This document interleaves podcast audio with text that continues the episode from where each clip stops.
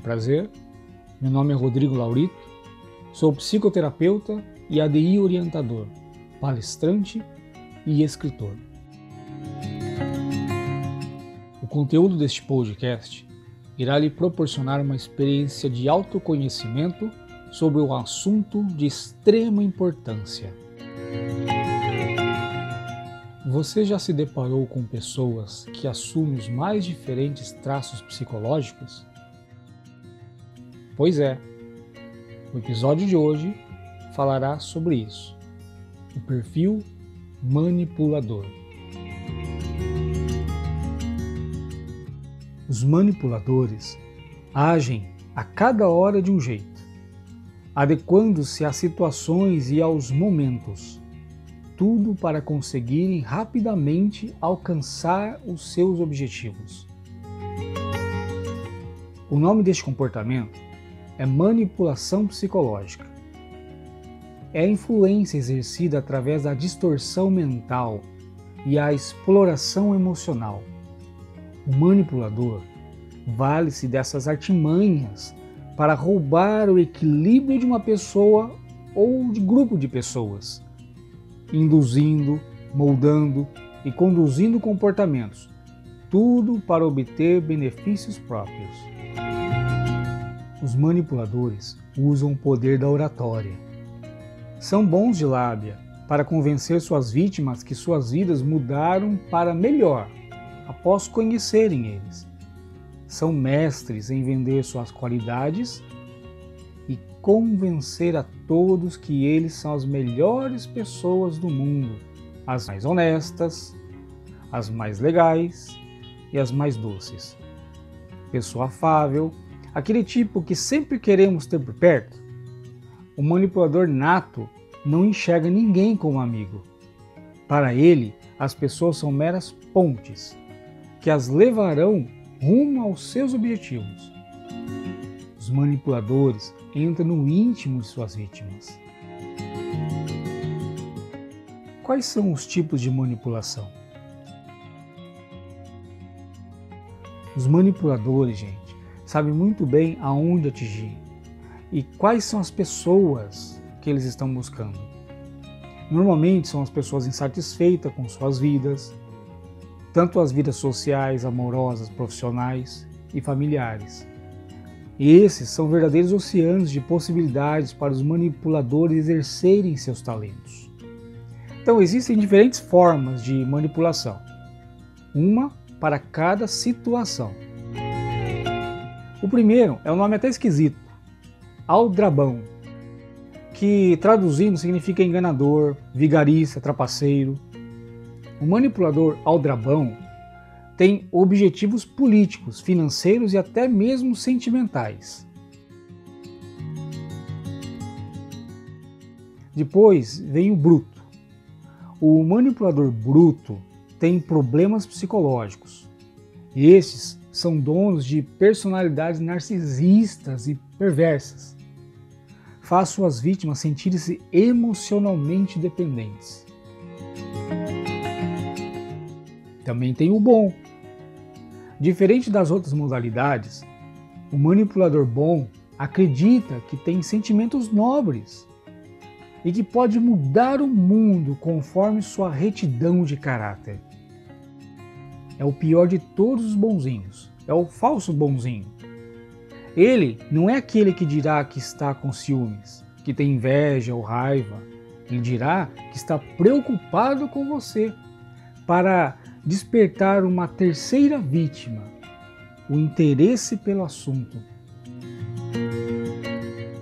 Também tem o mentir. Os manipuladores têm na mentira sua principal arma. Eles inventam verdades convenientes ao momento e às pessoas que encontrar. Caso você suspeite que alguma coisa não seja verdade, eles se sentem ofendidos. Ah, e tem o bajulador. Os bajuladores se parecem com amigos, assim como os lobos se parecem com cães. Os bajuladores, eles descobrem o que você adora, o que você detesta, tudo para ganhar sua confiança. Eles comemoram ardentemente suas conquistas, ficam super chateados quando coisas vão mal.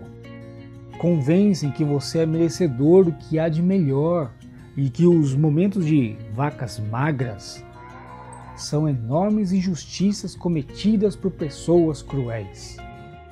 Esses manipuladores usam suas descobertas contra você.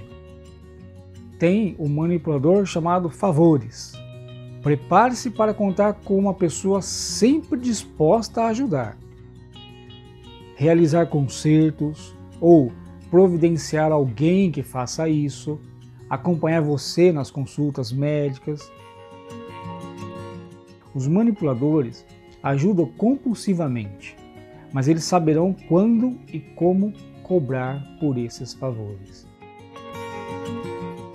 Olha só que interessante, gente.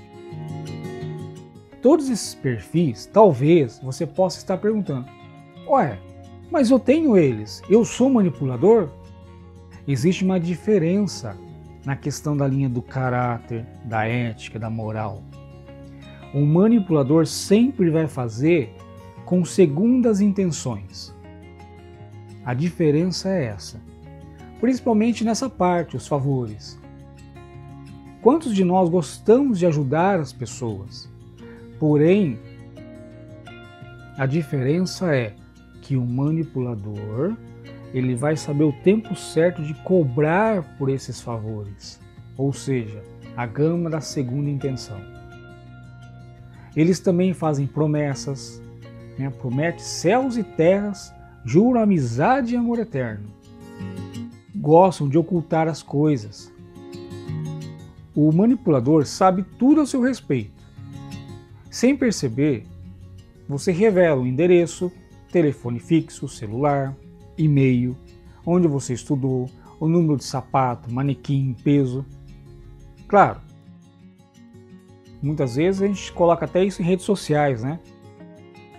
Mas quando estamos próximos de pessoas manipuladoras, eles começam a, a jogar contra você.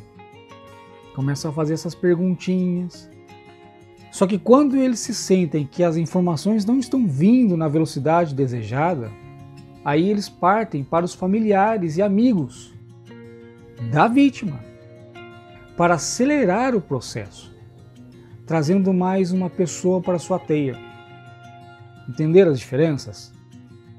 O manipulador, ele sabe rigorosamente sobre você. Entretanto, gente, não há recíproca. Uma questão bem interessante. A ausência de amar. A manipulação está na contramão do amor.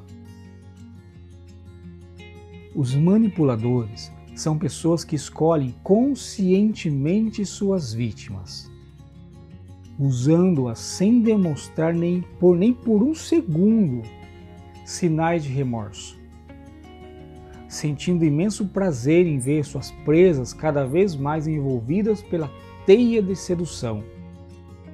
Podemos afirmar que os manipuladores são incapazes de amar. Talvez você conheça um manipulador. E às vezes você vai se sentir culpado ou culpada, como se você fosse responsável pelo sentimento dele ou dela. É uma jogada. Ou seja, ele já está te manipulando. Vale ressaltar que nem sempre pessoas manipuladores surgem do nada. Muitas vezes encontramos indivíduos com esse comportamento no ambiente mais comum possível, principalmente no trabalho, na escola e na família. E como que o manipulador age no trabalho? O manipulador no trabalho nós conhecemos como chefe, ou seja, o líder ruim se impõe pelo medo. Então, os objetivos de chefes que adotam essas táticas para levar a fama, ganhar mais dinheiro e acumular poder, trata-se de um jogo de sedução. de ameaças que pode ocorrer em qualquer empresa. O mau chefe está concentrado no poder. Então podemos colocar seis passos de uma liderança do mal.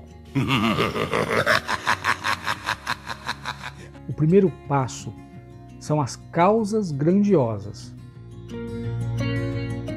Para envolver as pessoas e se aproximar delas, o mau líder usa o discurso de que há uma causa maior para o trabalho. Isso tem um efeito positivo e rápido, pois todo mundo gosta de um propósito bonito. O segundo passo é o excesso de inspiração. O chefe perigoso é um tipo inteligente, que tem muito conhecimento e experiência ele parece ajudar a todos e é inspirador. A equipe fica motivada porque ele está ali no meio de todos e diz que está no mesmo barco. Ao criar um clima de proximidade, o chefe ruim consegue manter as rédeas da equipe. Então, quais seriam as diferenças do chefe ruim e do chefe bom, que conhecemos como líder? O chefe ruim manda. O bom orienta. O chefe ruim ameaça. O bom incentiva. O chefe ruim diz: vai lá. O chefe bom diz: vamos lá. O chefe ruim é autoritário, enquanto o chefe bom é companheiro. O ruim diz eu. O bom diz nós. O chefe ruim atrapalha. O chefe bom ajuda. O chefe ruim aponta culpados, enquanto o chefe bom assume responsabilidade. Sempre o chefe ruim faz mistério, enquanto o chefe bom, o líder, partilha conhecimento. Consegue observar a diferença? Às vezes aí no seu trabalho tem essas duas práticas. Ou um chefe ruim ou um chefe bom. Então, através desses passos, nós conseguimos observar quais são eles ou quem é o meu chefe. O chefe ruim, ele fiscaliza enquanto o chefe bom ele acompanha. O chefe ruim desmoraliza os funcionários, enquanto o chefe bom confia. O chefe ruim promete, não cumpre e se justifica. Agora, o chefe bom só promete o que sabe que vai cumprir. O outro dado do manipulador dentro do trabalho é no que diz respeito à força.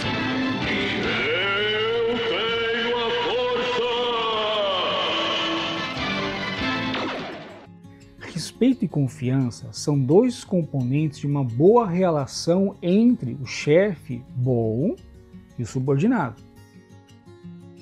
Só que o chefe ruim exige as duas coisas, mas é incapaz de retribuir. Ele não assume erros. Com o tempo, a relação azeda e o chefe começa a se impor à força.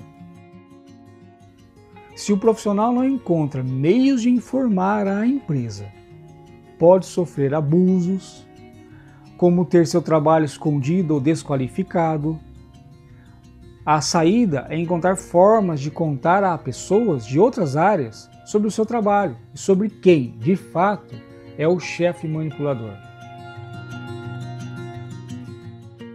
Os chamados líderes do mal usam o discurso de que são abertos para que todos deem opinião, mas a atitude é falsa.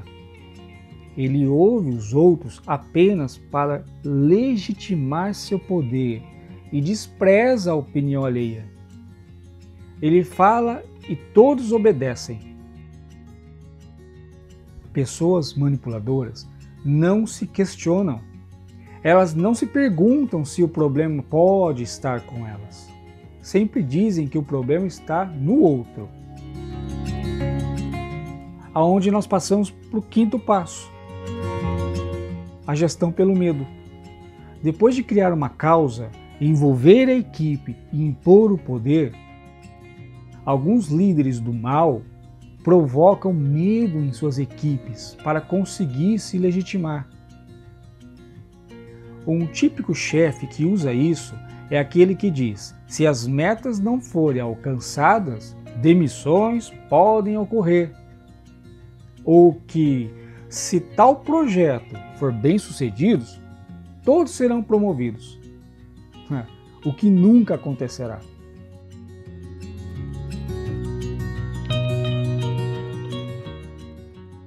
Os manipuladores fazem você ser errado, até mesmo quando você está certo. Então, surge o sexto passo: o isolamento social.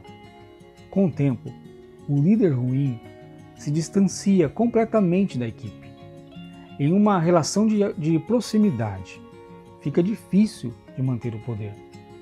A consequência é que o líder acaba perdendo a legitimidade. A partir desse ponto, o clima de trabalho vai piorar e muito. Os resultados da área vão começar a despencar. Se o manipulador tiver muito destaque na empresa, talvez leve tempo até que alguém perceba que ele é o responsável. Bom, gente, essa é a primeira parte. Eu dividi em duas partes o episódio de hoje. E semana que vem daremos continuidade na segunda parte deste episódio Manipulação.